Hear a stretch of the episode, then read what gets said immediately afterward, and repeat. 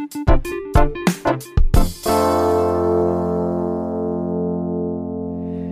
da sind wir wieder bei meinem Podcast Europa, wir müssen reden und heute rede ich mit äh, Timo Wölken. Lieber Timo, schön, dass du äh, da bist. Äh, du bist äh, Kollege, Abgeordneter der SPD im Europäischen Parlament und du bist auch äh, Koordinator dort im Rechtsausschuss, ähm, also machst ganz viel Justizpolitik und man kennt dich, glaube ich, schon, äh, oder viele kennen dich zum Beispiel, wenn man irgendwie Social Media mäßig unterwegs bist, äh, insbesondere aus der Debatte äh, um Uploadfilter. Also ich kannte dich tatsächlich schon sozusagen aus den sozialen Medien, bevor ich dich persönlich äh, kennengelernt Yay. habe, genau, äh, als wir einmal zusammen äh, dann aus dem im Zug äh, aus Straßburg zurücksaßen. So lernt man sich ja dann manchmal kennen, wenn man noch nicht ganz äh, äh, am Anfang noch nicht so zu viel zu tun hat. Aber jetzt äh, arbeiten wir dann doch auch oft zusammen, äh, auch bei den Themen äh, zum Beispiel äh, Digital Service Act, digitale Dienstegesetz, da kommen wir ähm, später noch zu. Ich fange aber vielleicht mal so ein bisschen an. Äh, Timo, du bist ja ähm, schon, sage ich mal, sehr bekannt oder ein Markenzeichen, würde ich sagen, ist auch so ein bisschen deine Social-Media-Arbeit. Äh, du äh, bist, glaube ich, auf allen bekannten Plattformen und auch auf denen, die vielleicht noch nicht so genutzt werden. Äh, du streamst bei Twitch, du hast auch einen Podcast, allerdings einen Shortcast, wenn ich das richtig sehe. Was bedeutet da für dich Social Media und, und wie, äh, ja, wieso verwendest du das auch so stark für deine Arbeit? Erstmal moin und vielen Dank für die Einladung. Freue mich sehr, dass ich mit dabei sein darf.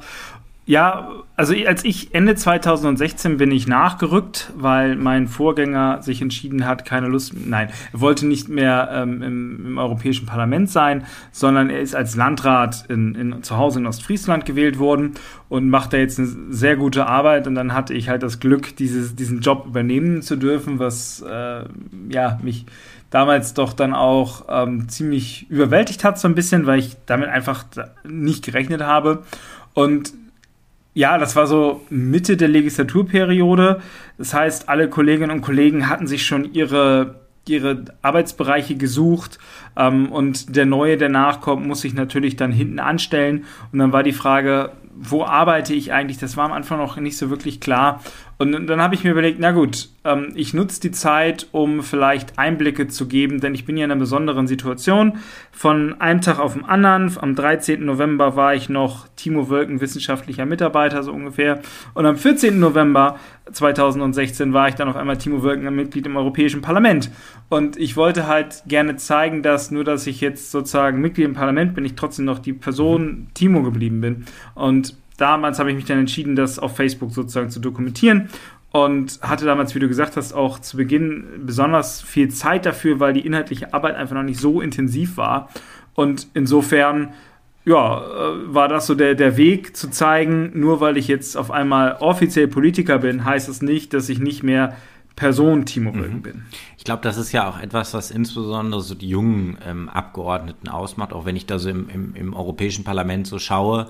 Ähm, ich glaube, du bist da noch mal äh, äh weiter, habe ich vor allem auch gerade technisch mitbekommen, als wir jetzt hier diesen Podcast aufnehmen. Da brauche ich dann doch manchmal ein wenig Hilfe, aber ich glaube, man, man nimmt so die Persönlichkeit auch mal mit. Man hat irgendwie mal eine lustige äh, Story und zeigt mal so die Hintergründe oder sowas aus dem Parlament und ja, erklärt das vielleicht auch ein bisschen anders. dass es halt nicht mehr dieses der Abgeordnete kommt, sondern es hat so genau. ein bisschen dieses Mitnehmen und gibt natürlich auch total viele Möglichkeiten.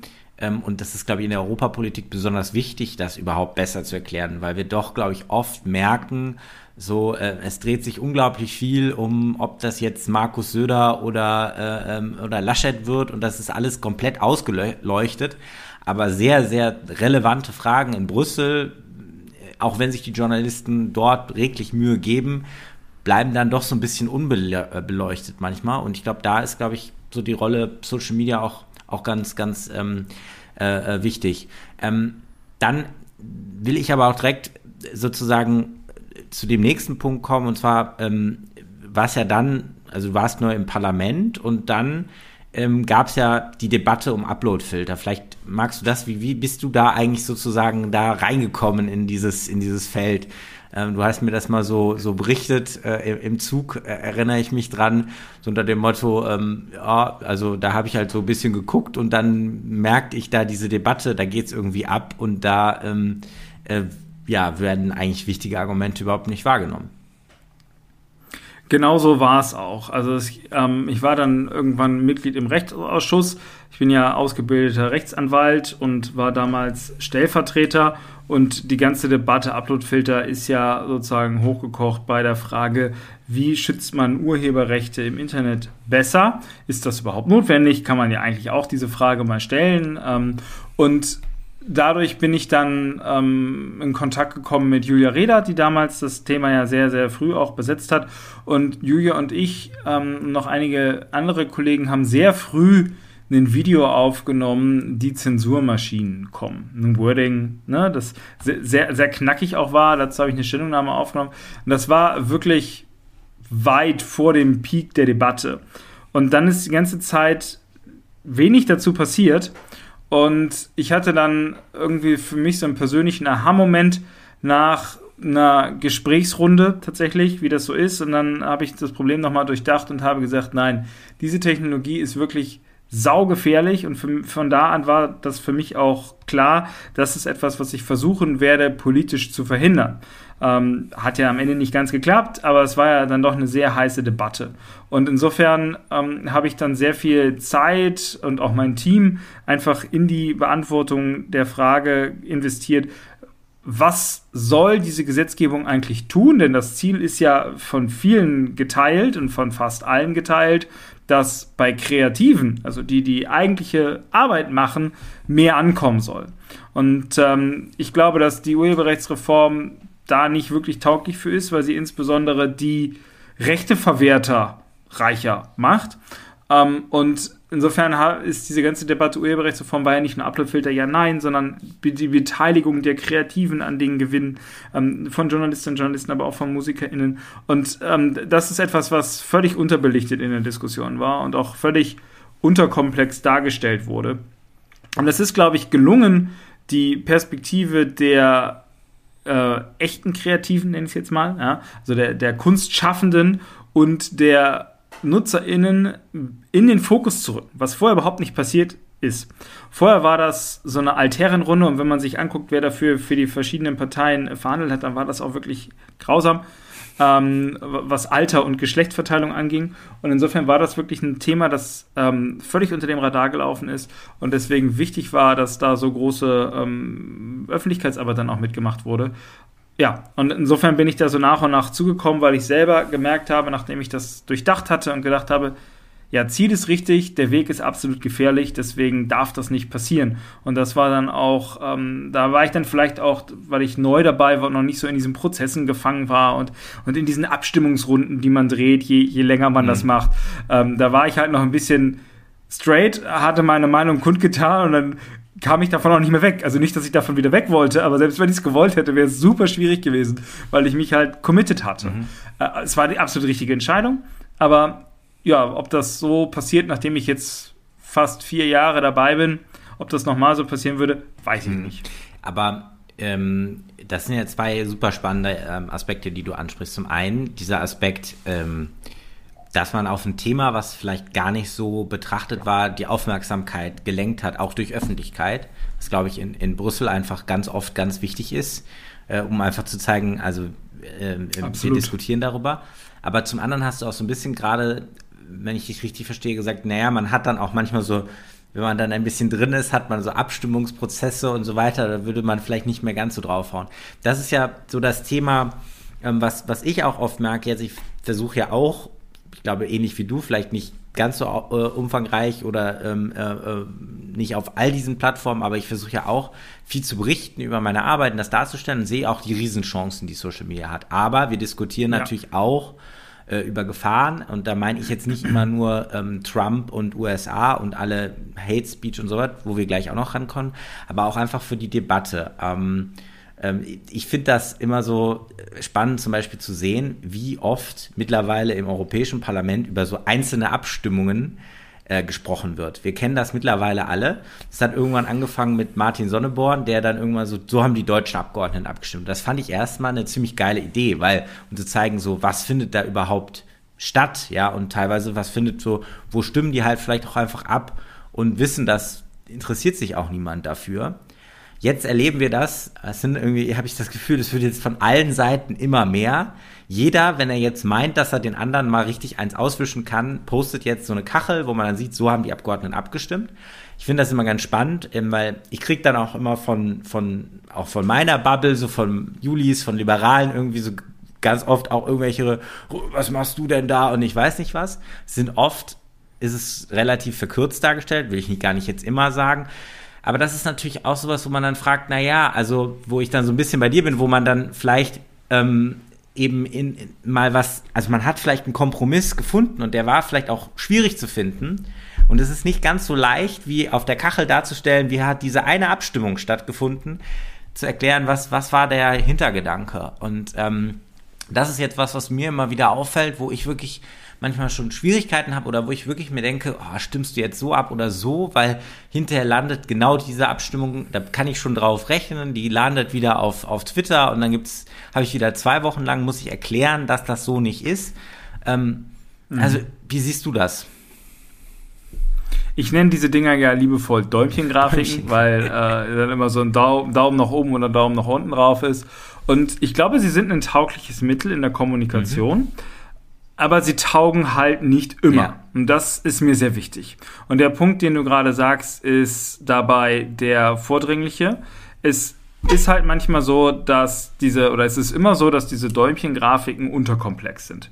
Bei einer Endabstimmung, also mhm. ein Gesetzgebungsverfahren läuft ja so ab, es gibt den Vorschlag, irgendwann gibt es Änderungsanträge, dann gibt es nochmal Änderungsanträge im Plenum. Genau. Ähm, und über einzelne Änderungsanträge abzustimmen und über einzelne Änderungsanträge Däumchengrafiken zu machen, ist immer schon automatisch schwierig. Denn es kann ja sein, dass ähm, es einen Änderungsantrag gibt, der, keine Ahnung, sagt, Regen soll verboten werden. Ähm, und ähm, die Fraktion der Sonnenscheinliebhaber äh, skandalisiert das und ähm, nein, findet das total toll. Und dann stimmt man dagegen, weil weil es da noch einen Kompromissantrag gibt, wo drin steht, Regen soll verboten werden aber nur, wenn wir ihn nicht brauchen, um Getreide anzubauen. Mhm. So. Und ähm, dem stimmt man dann zu. Und derjenige, der ein Interesse hat, wird natürlich die erste Teilabstimmung nehmen. Und das ist unterkomplex. Und das ist, finde ich, auch unredlich. Und ich finde es auch schwierig, wenn wir über ähm, Däumchengrafiken reden, die so schwammigen Text betreffen. Mhm. Wie zum Beispiel, die Kommission wird in Zukunft einen Gesetzesvorschlag machen. Da könnte drinstehen, dass weiß ich nicht, äh, PCs verboten werden. Ähm, muss aber nicht. Und wenn man dann sagt, okay, diese, diese Vorlage des Textes, die eigentlich nicht um das PC-Verbot geht, sondern um den Stärk Stärkung Wirtschaftsstandort Europa, dann äh, finde ich es unredlich, darüber eine Däumchengrafik zu machen, denn ich weiß ja noch nicht, was im finalen Text der Kommission steht. Aber das generelle Ziel, Europa zu einem Digitalstandort zu machen, finde ich richtig. So, also, lange Rede, kurzer Sinn. Ich glaube, dass Dumping-Grafiken gerade bei Endabstimmung über den mhm. finalen Text angemessen sind. Und dann ist es auch unsere Aufgabe als Politikerinnen und Politiker, uns zu rechtfertigen. Genau. Beziehungsweise zu erklären, warum wir das nicht gemacht haben. Und ich glaube, da müssen wir uns schon auch an die eigene Nase fassen, dass wir häufig die proaktive Kommunikation unterlassen. Oft interessiert es auch niemanden, das muss man der Ehrlichkeit halber auch dazu ja. sagen, sondern es interessiert erst dann richtig, wenn es zu einem Konflikt. Skandal will ja. ich jetzt nicht sagen. Genau, wenn es zu einem Konflikt kommt. Und ähm, aber dann finde ich Dumping-Grafiken auch in Ordnung ja. und kann eine Position auch darlegen. Und das ja. nehme ich schon wahr, dass das auch von vielen Nutzerinnen und Nutzern dann auch honoriert wird und anerkannt wird, nicht von allen. Ähm, und insofern habe ich ein zwiegespaltenes Verhältnis zu Dumping-Grafiken, würde sagen, bei der Endabstimmung okay, bei Einzelabstimmungen dazwischen schon schwieriger, ähm, weil sie in der Regel nicht den kompletten Kontext abdecken. Ich, ich stimme dir da äh, voll zu. Ähm, ich sehe das, sehe das genau wie du. Vor allem, weil man ja auch sehen muss, äh, im Europäischen Parlament gibt es ja eben an einem Text, oft nur an einer Resolution, ja hunderte von Änderungsanträgen auch noch. Und dann eben irgendwelche Kompromisse. Man hat dann irgendwie den mal rausgelassen, weil so, es geht ja auch um, um, um Kompromiss. Also der Kompromiss ist ja oft so ein bisschen schlecht, ja, oder man hat das Gefühl, das ist jetzt irgendwie, oh, die haben einen schlechten Kompromiss gemacht. Aber manchmal, wenn man sagt, hey, wir lassen den Satz, der vielleicht jetzt nicht so relevant ist, da raus, dann kann irgendwie der noch mitgehen und so. Das gibt's ja ganz oft im Europäischen Parlament. Ich glaube, da verstehen viele auch nicht, wie das funktioniert. Deswegen finde ich es auch immer wichtig, das zu erklären, dass man gemeinsam mit allen Fraktionen an den Texten arbeitet, dass jeder noch eine Chance hat, da mitzuarbeiten und man schon auch versucht, irgendwie am Ende den Kompromiss zu finden. Es ist nicht wie ähm, im Bundestag, wo sozusagen Regierung äh, steht, stimmt so, Opposition stimmt so, ähm, egal was kommt, sondern eben viel mehr und ehrlich gesagt natürlich auch ganz viel namentlich. Also jetzt, seit wir digital abstimmen, ja noch viel ja. mehr. Das heißt, man kann immer nachvollziehen, was ich gut finde, wie wir abstimmen. Äh, aber ähm, es ist natürlich dann, muss man es auch, auch redlich machen. Deswegen an der Stelle vielleicht für die Hörer einfach der Hinweis, wenn ihr wieder sowas seht, dann schaut da mal drauf und guckt, ist das wirklich vielleicht eine Endabstimmung gewesen? Welche Erklärungen gibt es dazu, bevor man so die große äh, äh Aufregung äh, immer macht? Aber damit sind wir schon bei dem ganz, ganz wichtigen Punkt, an dem wir beide auch arbeiten. Das ist ja eine der riesen äh, Gesetzesfragen. Wir haben es jetzt an dem kleinen Beispiel, wie kommunizieren wir eigentlich Politik in Social Media, ist ja die Frage, was heißt eigentlich Social Media, was sind Digitalplattformen, welche Bedeutung haben sie überhaupt für unsere Gesellschaft? Und da hat die Europäische Kommission ja jetzt einen Gesetzesvorschlag gemacht oder besser gesagt zwei, äh, das, den Digital mhm. Service Act und den Digital Markets Act. Das eine ist so ein bisschen Regeln, wie Plattformen funktionieren, wie das ja reguliert werden soll, äh, Meinungsäußerungen, illegale Inhalte und ähnliches. Das andere bezieht sich eher so auf die Marktmacht von, von, von Plattformen. Und äh, dazu haben wir ja auch schon gearbeitet. Das Parlament hat dazu sogenannte Initiativberichte gemacht. Wir dürfen ja selber kein Gesetz vorlegen, aber wir dürfen die Kommission, wir dürfen der Kommission so mal sagen, so hätten wir das Gesetz gerne. Du hast im Rechtsausschuss, da warst du sogar Berichterstatter, also der Verantwortliche, der das verhandelt hat, ähm, für ähm, diesen Initiativbericht. Ich habe im Liebeausschuss, also im, im Ausschuss für bürgerliche Freiheiten daran gearbeitet. Und jetzt ist der Vorschlag da. Ähm, sag doch mal vielleicht für unsere mhm. Hörer ganz kurz, Warum ist es für dich ein wichtiges Thema? Was möchtest du eigentlich, dass damit mit diesen neuen Gesetzen geregelt wird? Also für mich ist das so unfassbar wichtig, weil ich der festen Überzeugung bin, dass Social Media Plattformen gekommen sind, um zu bleiben. Und die Frage ist, geben wir ihnen Regeln, in, wie sie da sind? Und bisher sind die Regeln begrenzt und vor allen Dingen hauptsächlich hausgemacht von den Plattformen. Wir unterschreiben oder wir nehmen die AGB an und äh, die AGB unterwerfen uns sozusagen dem Nippelverbot auf Facebook, ja, oder, oder äh, auf Twitter gibt es auch Regeln. So. Und das ist gut und schön. Da wir sind alle Individuen, wir sind alle frei, wir kennen die Vertragsfreiheit, wir halten die Vertragsfreiheit zu Recht hoch. Ist die Frage, ob die Freiheit wirklich existiert, wenn da so ein übermächtiger Gegner auf der anderen Seite sitzt. Aber im Prinzip äh, kann ich mich frei entscheiden, ob ich einer Plattform äh, zustimme und beitrete oder eben nicht.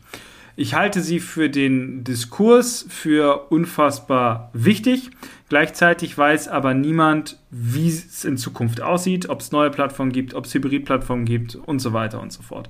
Wir sehen derzeit, dass insbesondere in Europa die amerikanischen Plattformen sehr, sehr stark sind ähm, und europäische Alternativen fast gar nicht benutzt werden und äh, chinesische Netzwerke natürlich auch nicht. Aber wir gucken immer so auf die Tech-Welt, wie wir sie hier sehen und glauben, das ist alles. Im Rest der Welt passiert natürlich auch noch sehr viel mehr. Ja.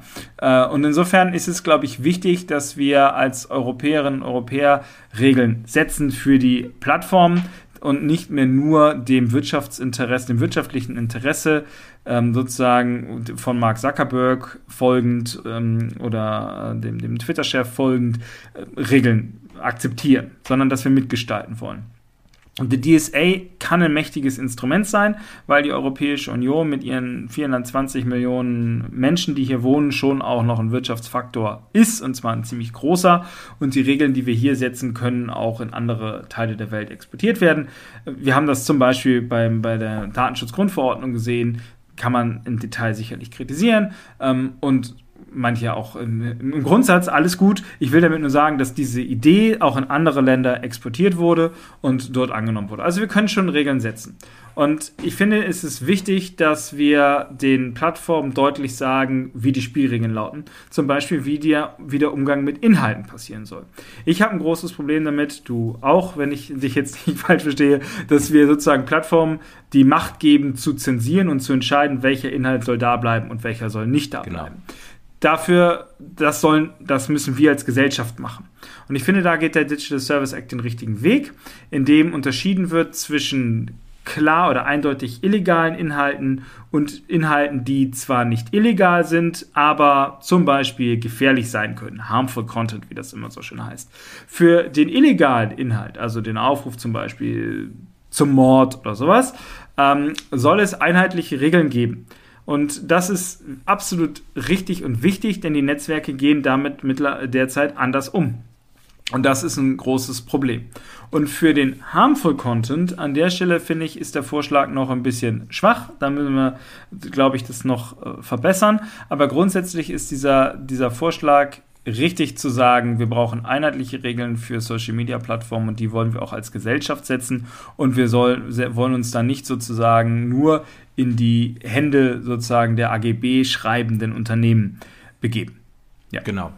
Also da äh, volle äh, Zustimmung. Ähm, ich glaube auch insbesondere, ähm, was, was, was jetzt die Frage angeht, ähm, wie werden Inhalte äh, moderiert, ich glaube, was tatsächlich man auch sieht, ist äh, bei dem ähm, bei der Regulierung jetzt, dass zum Beispiel schon sehr stark, vielleicht an der einen oder anderen Stelle müsste man muss man da aufpassen noch, aber zum Beispiel Uploadfilter und so weiter. Ich glaube, das ist mittlerweile auch sehr klar angekommen, ähm, dass man da äh, eben auch, wenn das automatisierte Filtersysteme sind, oder so, sehr sehr vorsichtig sein muss, was ja vor ein paar Jahren noch überhaupt nicht so diskutiert wurde in Europa. Also da ist vielleicht auch so ein, so ein Lerneffekt. Ja. Was ich auch spannend fand, was, war, du, was du angesprochen hast, war dieser ähm, ähm, Datenschutzgrundverordnungseffekt. Also ähm, ähm, tatsächlich ist das etwas, ähm, weil ich ja im Innenausschuss stark auch an dem Bereich arbeite, was, was wahnsinnig stark äh, ist. Das denkt man immer nicht so. Weil natürlich dieser Binnenmarkt in Europa, der hat eine Riesenwirkung und die Plattformen oder die Internetanbieter, die müssen sich alle daran richten und die sagen eigentlich am liebsten, ist uns das fast, wenn wir dann eine einheitliche Regulierung hätten. Und ganz viele, Südafrika zum Beispiel, Kalifornien, selbst in den USA, orientieren sich ganz stark an Grundprinzipien der ähm, äh, GDPR oder äh, Datenschutzgrundverordnung. Und ähm, das ist natürlich auch was, was cool wäre, wenn das auch wieder mit dem Digital Service Act gelingen würde. Aber einen Punkt vielleicht noch würde ich ansprechen wollen, der mir ganz wichtig ist, ähm, und da wäre wär mich auch mal interessant, deine Meinung auch mal interessieren. Ähm, was wir, glaube ich, bei der Grund Datenschutzgrundverordnung sehen, ist, ähm, dass die Durchsetzung ganz, ganz schwach ist. Wir sehen zum Beispiel, dass die irische ja. Datenschutzbehörde fast gar nichts äh, tut fast schon einen Standortvorteil gerne da hat, weil da sitzen die ganzen großen Konzerne auch wegen. Ich würde sagen, das ist explizit ein genau. Standortvorteil und das ist die Strategie der Iren. Ich glaube, es ja. ist beides ist es so ein bisschen die Steuerpolitik äh, und es ist die laxe Datenschutzaufsicht, aber ich glaube, die Datenschutzaufsicht ist auch ein ganz zentraler Punkt. Und das darf eigentlich ja nicht sein. Wenn wir gemeinsame Regeln festlegen, dann in Europa und dann werden sie nicht richtig durchgesetzt, ein Riesenproblem. Da ist man jetzt, wenn ich den Vorschläge richtig lese, schon dazu übergegangen, so ein bisschen mehr. Also es darf auch das ein anderes Land, was, was sozusagen sagt, es hat mhm. ein Interesse, oder es darf die Europäische Kommission sagen, also Freunde, ähm, mhm. wir sehen da ein Problem und wir greifen da ein. Das ist ja schon mal sozusagen ein Fortschritt. Wie ich auch immer der Kommission Absolut. gesagt habe, da müssen wir mehr machen, weil am Ende kann es ja nicht sein, wie es zum Beispiel jetzt bei Datenschutz ist. Ähm, der deutsche Mittelständler hält sich an die Regeln, an die europäischen Regeln und Facebook einfach nicht, weil Irland schaut, wo die dann sitzen, schaut, schaut weg. Wie siehst du das? Mehr europäische Regulierung auch oder Durchsetzung auch von, von der Regulierung? Also der Vollzug und die Durchsetzung von Recht und Gesetz ist natürlich immer der Knackpunkt. Ich kann die schönsten Regeln aufschreiben. Genau. Wenn es niemand kontrolliert, dann äh, halten sich nur absolute Idealisten sozusagen daran, würde ich äh, sagen. Und insofern ist es richtig. Wir haben tatsächlich bei der GDPR den, den festgestellt, dass es häufig nicht wirklich äh, das Recht durchgesetzt wird. Du hast Irland völlig zu Recht genannt. Ähm, man kann, glaube ich, auch die maltesische Datenschutzbehörde, auch die niederländische Datenschutzbehörde zu Recht angucken und fragen, macht ihr das eigentlich immer alles richtig? Luxemburg. Und ähm, Luxemburg gehört dazu und äh, du hast die richtige Parallele gesagt. Alle diese Länder haben ja auch gewisse Steueroasen-Effekte. Ja, ähm, also gerade auch Niederlande, Luxemburg auch. Und insofern ähm, ist da sicherlich ein Gleichklang zu erkennen. Ähm, umso wichtiger, dass wir zu einer allgemeinen oder gleichen Besteuerung, Grund- oder Mindestbesteuerung kommen. Ganz anderes Thema, aber bleiben wir beim Vollzug. Und das ist wirklich ein Defizit bei den, bei den äh, bei der Durchsetzung der Datenschutzrechte, denn ähm, die, die irische Datenschutzbehörde ist zuständig, wenn die Unternehmen dort ihren Sitz haben. Und äh, die Beschwerden aus anderen Ländern müssen dahin geschickt werden. Und dann liegen sie da und äh, stauben ein. Ist jedenfalls das Gefühl. Ja. Und insofern ist äh, DSA da tatsächlich weiter, dass die Europäische Kommission auch eine Entscheidung an sich ziehen kann. Ähm, die Europäische Kommission, glaube ich, wäre gerne noch weitergegangen mhm. und ich hätte sie dabei auch unterstützt. Ich hätte mir auch sehr gut vorstellen können, dass es eine europäische Agentur zur Durchsetzung der Rechte gibt. Bin ich ganz ehrlich, in den Mitgliedstaaten kommt das natürlich nicht so gut an, weil die sozusagen A, ihren Vorteil irgendwie verteidigen wollen und B, glauben, dass sie das besser können, als das zentral die Kommission kann. Man kann auch am zentralen, durch, der zentralen Durchsetzung Kritik üben, gar keine Frage. Aber ich glaube, es wäre die richtige Antwort gewesen, mit dem Modell zu starten, denn wenn die Kommission das vorschlägt, heißt das ja noch lange nicht, dass es am Ende dann auch das Gesetz wird. Ja? Ist ja wie im Bundestag, die, die wenigsten Vorlagen, die hier vorgelegt werden, kommen so raus, wie sie reingekommen sind.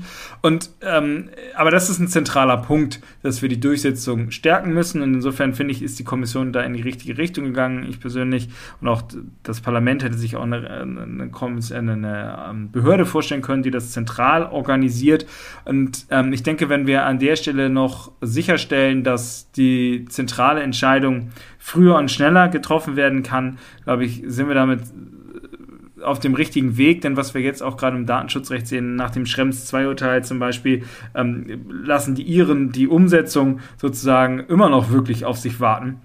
Und das ist etwas, was nicht sein darf, ehrlich gesagt. Und ich habe wirklich, ich sage das auch öffentlich, ich glaube, dass die irische Datenschutzbehörde sich nicht als Datenschutzbehörde für die Bürgerinnen und Bürger versteht, sondern als Datenschutzbehörde Dienstleister oder Datenschutzverhinderungsdienstleister für die großen Tech-Unternehmen. Und ich finde, das ist eine völlig falsche Herangehensweise und das müssen wir ändern. Da stimme ich dir zu. Vielleicht ganz kurz nur für die Hörer äh, Schrems 2, also das Urteil des Europäischen mhm, Gerichtshofs genau, ja. zum Privacy Sheet, also dem Datenaustausch mit den USA.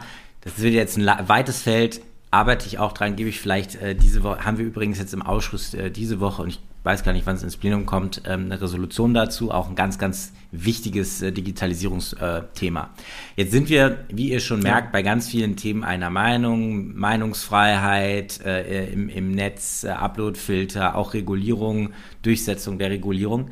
Jetzt will ich natürlich auch mal so ein bisschen, dass wir uns vielleicht unterschiedliche Meinungen haben, aber vielleicht auch nicht im Grundsatz. Äh, du bist sehr stark engagiert bei einem Thema ähm, mit anderen Kollegen zusammen. Du möchtest auch gerne im Digital Service Act, Act äh, ähm, personalisierte, also Microtargeting, Werbung auf sozialen mhm. Medien mhm. oder bei Google und sonst wo verbieten. Magst du das ja. mal kurz erklären, warum? Und dann versuch, dann können wir ja mal drüber diskutieren. ja, sehr gerne. Also ähm, ich, also als ich an dem äh, an dem Vorschlag zum DSA gesessen habe, äh, saßen wir halt auch im Team zusammen und haben überlegt, äh, was wollen wir eigentlich erreichen? Mhm. Und wir wollen ein, wir wollen Social Media Plattformen haben, auf denen Austausch möglich ist. Und zwar ohne, dass die Plattform entscheidet, über welches Thema eigentlich gerade geredet wird. Und machen wir uns nichts vor, die Algorithmen der Plattform sind die echten Gatekeeper, welche Inhalte wem angezeigt werden. Und die äh, Entscheidung, wann ein Inhalt wem angezeigt wird, beruht eben auf Persönlichkeitsprofilen und die Plattformen sammeln und zwar nicht nur währenddessen wir die Plattform sammeln und das ist, glaube ich, auch das, wo es wirklich spooky wird, ähm, tatsächlich Daten äh, über uns, egal wo wir sind. Deswegen gibt es auch die Cookie-Banner. Ähm, da wirst du aus, dem Liebe, aus Liebe-Sicht noch sehr viel mehr zu sagen mhm. können. Und ähm, ich glaube, es ist nicht richtig, dass von uns allen digitale Kopien erstellt werden, ähm, die uns sozusagen, die sozusagen äh, dazu führen, dass wir einmal in echt existieren und einmal sozusagen als digitale Kopie und die Plattform dann rauskramt, oh, das ist äh, Timo Wölken, dem zeige ich jetzt, ähm, weiß ich nicht, nur die linksgrün versifften Inhalte an und äh, wenn ich nicht gucke, dann nicht. Und ähm, diese Profilbildung ist ein Problem, weil man, weil sie auch zu Radikalisierung führen. Und die, ähm, das Sammeln dieser Daten ähm, wird also benutzt, um Profile zu erstellen, um uns Inhalte anzuzeigen, gleichzeitig aber auch, um uns Inhaltsvorschläge und Werbung zu machen. Mhm. Und an der Stelle ähm, muss man halt sehen, dass äh, die Umsätze der großen Digitalkonzerne eben auch bei Amazon immer steigend, ja, äh, auf Werbeumsätzen mit Targeting beruhen. Und das nimmt mittlerweile Ausmaße an, die sich kaum jemand ähm, vorstellen kann. Das ist ja nicht nur das Tracking des Surfverhaltens, sondern wenn man an einem Smart TV äh, sitzt und da äh, sozusagen getrackt wird, welches Programm man wann guckt, dann wissen natürlich andere ähm, Programme, was zu dieser Zeit ausgespielt wurde. Dann sogar sieht man vielleicht, keine Ahnung, ich gucke DSDS ähm, und das ist dann wieder in meinem Profil gespeichert. Und das ist ein großes Problem, glaube ich, für unsere Demokratie. Und deswegen würde ich gerne diese Targeted Advertising verbieten wollen und den äh, Nutzerinnen und Nutzern die Möglichkeit geben, Plattformen zu nutzen, ohne dass die Plattform Inhalt vorsortieren. Mhm. Ähm, also wer gerne vorsortiertes haben möchte, der soll das äh, bekommen. Äh, aber das muss dann eine absolute Opt-in-Funktion sein, also dass ich irgendwo in die Einstellung gehe und sage, ich möchte bitte von euch vorsortierte Inhalte und vor allen Dingen auch mit dem Warnhinweis versehen, dass das nur möglich ist, wenn ich getrackt werde. Und ja, das ist für mich eine Grundsatzentscheidung an der Stelle. Und ich glaube, dass wir uns wirklich ähm, bewusst machen müssen, dass wir eine Verhaltensänderung bei den Plattformen nur dann hinbekommen, wenn sie weniger Geld verdienen, weil das ihr Antrieb ist als ähm, börsennotiertes Unternehmen. Mhm. Also ich, ich, bin wieder bei dir, wenn du sagst, man muss das selber, ähm, man muss das selber einstellen können, also opt-in sozusagen, dass man, dass man wirklich sagt, also ähm, ich möchte ich möchte einen kuratierten Inhalt bekommen. Da will ich übrigens so weit gehen und sagen, das muss man, da muss es wirklich mehr Möglichkeiten für die User geben, da ja. ähm, zu sagen, ich möchte so oder so meine Inhalte kuratiert bekommen. Aber das wäre genau der Punkt. Ich würde sagen, wir müssten zum Beispiel in der E-Privacy-Richtlinie, das ist auch eine Diskussion, die im Moment noch läuft, wie werden da eigentlich die Daten sozusagen geschützt, da rangehen und sagen, da müsste es viel mehr äh, Opt-in geben, da müsste es Möglichkeiten geben, zum Beispiel direkt im Browser zu sagen, über, ne, ich muss nicht jedes Mal auf jedem, äh, äh auf jeder Webseite klicken, ob ich jetzt die Daten will oder nicht, aber ich kann das auch generell einstellen. Nur ich würde es also ich finde, es geht ein Stück zu weit zu sagen, wir verbieten es komplett. Weil zum Beispiel, du meinst auch eben Smart TVs, also zum Beispiel Netflix bietet mir ja auch einen kuratierten Inhalt, also sammelt die Daten darüber, was ich gucke. Das finde ich aber auch ziemlich geil, ehrlich gesagt. Wenn ich dann, nämlich die Vorschläge von Netflix sind dann oft so, dass sie tatsächlich passen. Oder ein anderes Beispiel, ich habe jetzt, also ich ähm, ziehe bald um und bin Möbel am Suchen, auch online, weil man ja im Moment jetzt auch nicht offline einkaufen gehen kann so gut. Ähm, und das ist tatsächlich sehr interessant, weil ich sonst zum Beispiel immer auf Ablehnen aller möglichen Cookies und so weiter klicke. Jetzt habe ich mal auf ein paar Möbelseiten extra sozusagen das zugelassen und tada, mein Facebook-Feed ist voller neuer Startups irgendwie, die mir Möbel äh, anbieten, fand ich dann auch ganz spannend. Also ich würde sagen, wir brauchen irgendwie, also ich bin da völlig bei dir zu sagen, ähm, es, es muss, der Einzelne muss das Beste, mehr Kontrolle darüber ähm, haben. Das wäre dann tatsächlich mhm. etwas. Ich würde es aber nicht generell verbieten, weil ich glaube, manche dieser ähm, Services findet man sogar gut, will die vielleicht sogar bewusst, aber man muss dem Einzelnen mehr Kontrolle geben. Also insofern vielleicht ähm, der Punkt. Und ähm, äh, äh, ich verstehe das mit dem, das äh, äh oder kann das Argument nachvollziehen mit dem, das bildet diese Filterblasen ähm, und das sorgt für Radikalisierung. Das ist tatsächlich ein, tatsächlich ein Problem, wo man schauen muss, wie kriegt man es zum Beispiel hin, dass man weniger kuratierte Inhalte oder so hat, dass man nicht automatisch von YouTube sozusagen immer zu extremeren Inhalten geführt wird. Aber es ist, glaube ich, auch ein Problem generell von Medien. Ne? Also ähm, das Geschäftsmodell, was du dann immer ansprichst. Ich meine, die Bild-Zeitung hat auch das Geschäftsmodell, möglichst viel Aufmerksamkeit mit ziemlich krassen Inhalten zu erzielen. Ähm, mhm. Also ich weiß nicht, ob du das wegkriegst, wenn du denen die personalisierte Werbung verbietest. Also ich glaube, dass ähm, ja, also das, das Erstellen von Persönlichkeitsprofilen ist halt das, das Problem. Ne? Und es muss ja auch nicht unbedingt super genau sein. Und ähm, ich weiß, dass ähm, jetzt gerade in der Pandemie ähm, gab es ja die Situation, dass insbesondere junge Menschen äh, sich darüber auf Reddit informiert haben, wie sie denn dem äh, YouTube-Algorithmus äh, beibringen, dass er nicht mehr die ganzen Verschwörungstheorien anzeigt, weil ihre Eltern immer weiter in diese, in diese Verschwörungsmythen mhm. abgedriftet sind. Und ich finde, das ist ein Alarmzeichen, wenn, wenn Kinder unterwegs sind und gucken, wie sie ihre Eltern sozusagen aus den Fängen dieser Algorithmen wieder befreien können. Und wir wissen ja auch, dass die Algorithmen durchaus ähm, einschätzen können, in welcher Stimmung wir sind. Ähm, und äh, Facebook hat eine Zeit lang Verschwörungstheorien unterdrückt auf der Seite über Impfung. Mhm. Und als sie dann festgestellt haben, dass der Traffic und der Werbeumsatz zurückgegangen ist, haben sie das schnell wieder rückgängig mhm. gemacht. Und insofern können, können wir sie an der Stelle, an der Stelle nicht aus der Verantwortung entlassen. Und ich weiß nicht, ob du dir schon mal angeguckt hast, welche Interessen bei dir gesammelt werden auf Twitter. Ähm, ich habe zum Beispiel da auf Twitter auch meine personalisierte Werbung ausgeschaltet, aber man kann sich anzeigen lassen, woran ich interessiert bin. Und da sind dann halt so Sachen bei mir, ich bin angeblich interessiert an den 2018 MTV Music Awards. Wüsste ich nicht.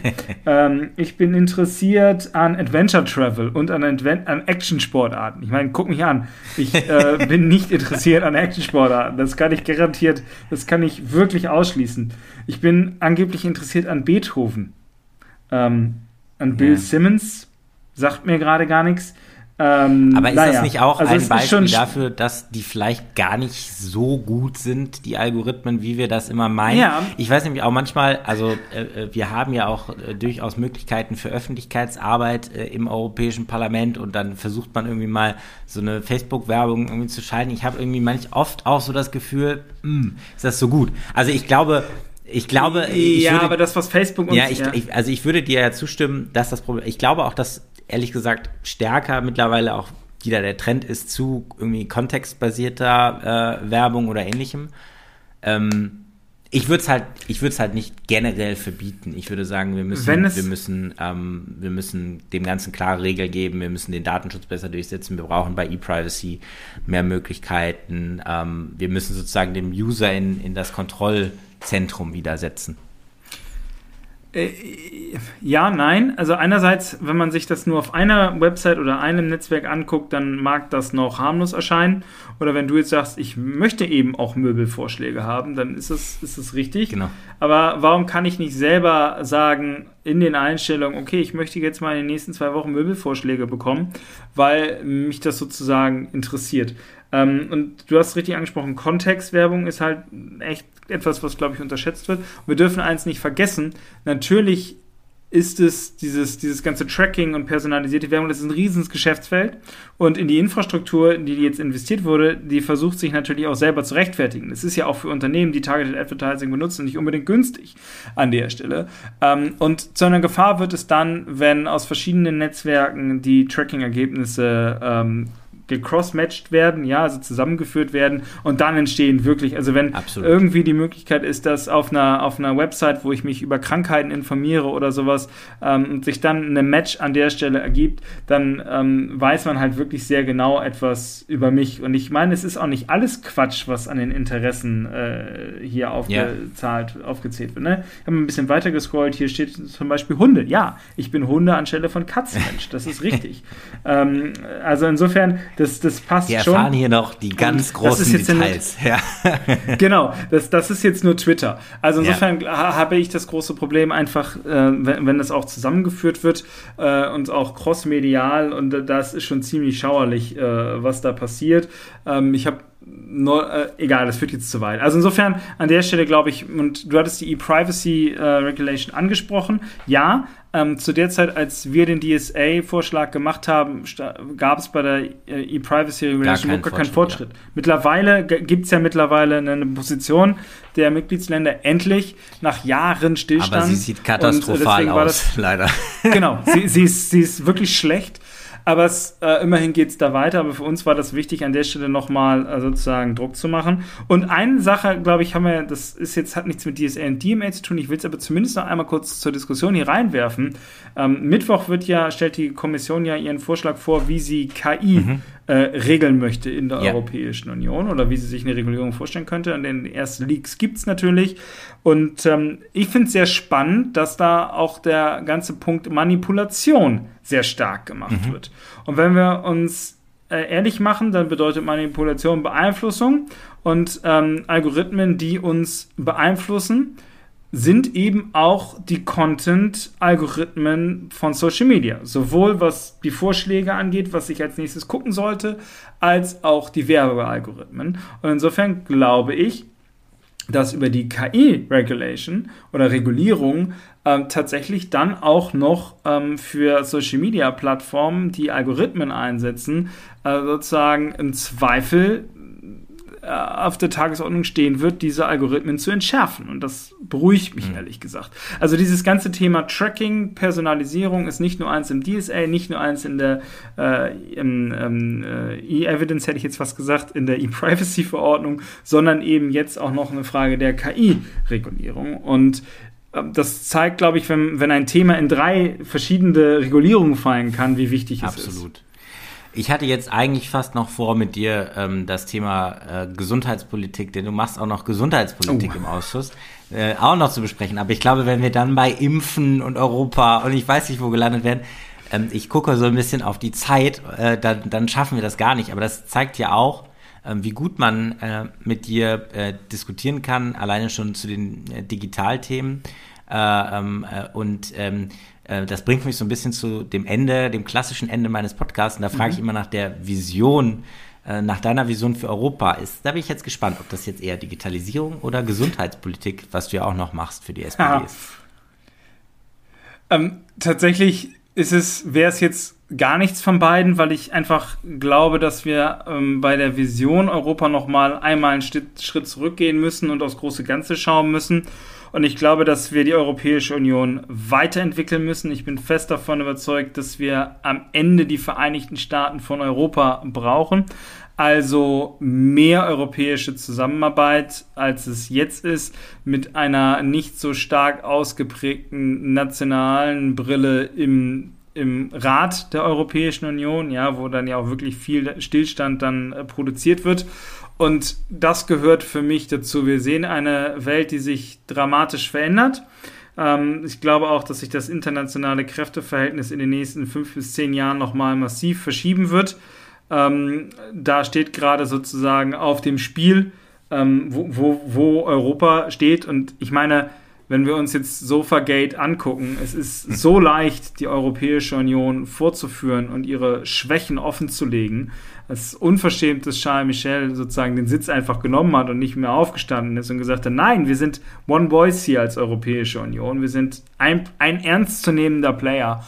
Und Erdogan hat es mit diesem Move Ursula von der Leyen einfach zehn Meter weiter aufs Sofa zu setzen, einfach in, in, in zehn Sekunden geschafft, ähm, die EU vorzuführen. Das darf uns nicht passieren. Wir müssen unseren Platz sozusagen einnehmen und das kriegen wir nur hin, wenn wir stärker zusammenarbeiten. Und deswegen braucht es meiner Meinung nach die Vereinigten Staaten von Europa. Und dafür das zu erreichen, müssen wir ganz viel äh, über Europa diskutieren und um es tatsächlich besser machen und weiterzuentwickeln. Und Definitiv. deswegen müssen wir über Europa reden auch in meinem Podcast Europa, wir müssen reden. Und äh, Timo, vielen Dank, dass du heute da warst. Danke, dass ich dabei sein durfte. So, ich hoffe, der Podcast hat euch heute wieder gefallen. Wenn ja, dann lasst doch einfach eine gute Bewertung da, teilt den Podcast mit Freunden oder schreibt mir Feedback in die Kommentare.